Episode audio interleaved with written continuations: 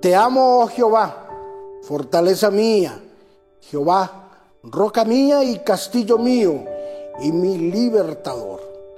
Dios mío, fortaleza mía, en Él confiaré, mi escudo y la fuerza de mi salvación, mi alto refugio.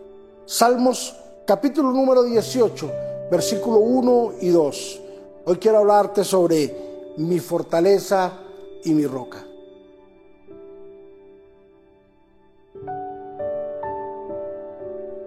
David desde muy pequeño fue entrenado para confiar en Dios.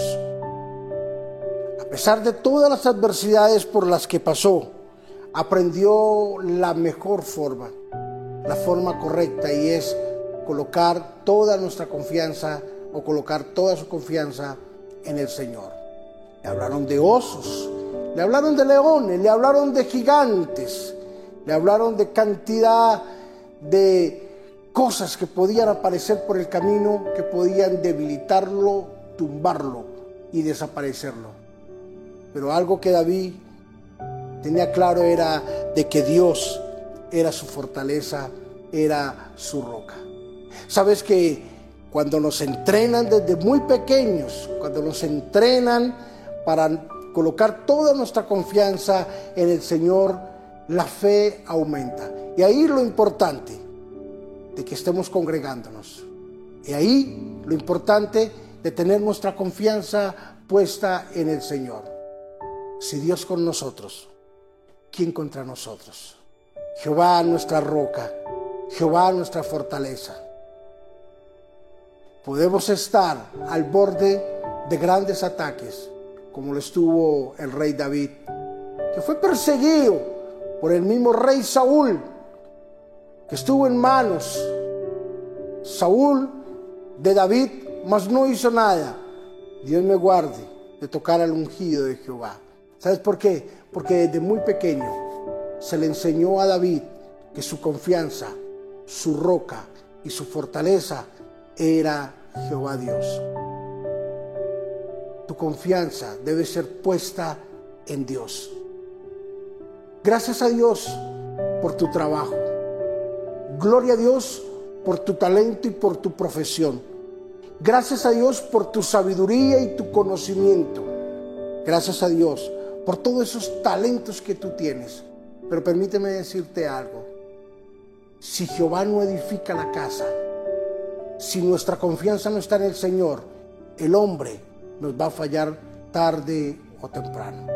Por eso hoy yo quiero decirte, coloca tu confianza, coloca tu sazón, coloca el motivo de tu vida en las manos de Dios. Jehová es tu fortaleza y tu roca.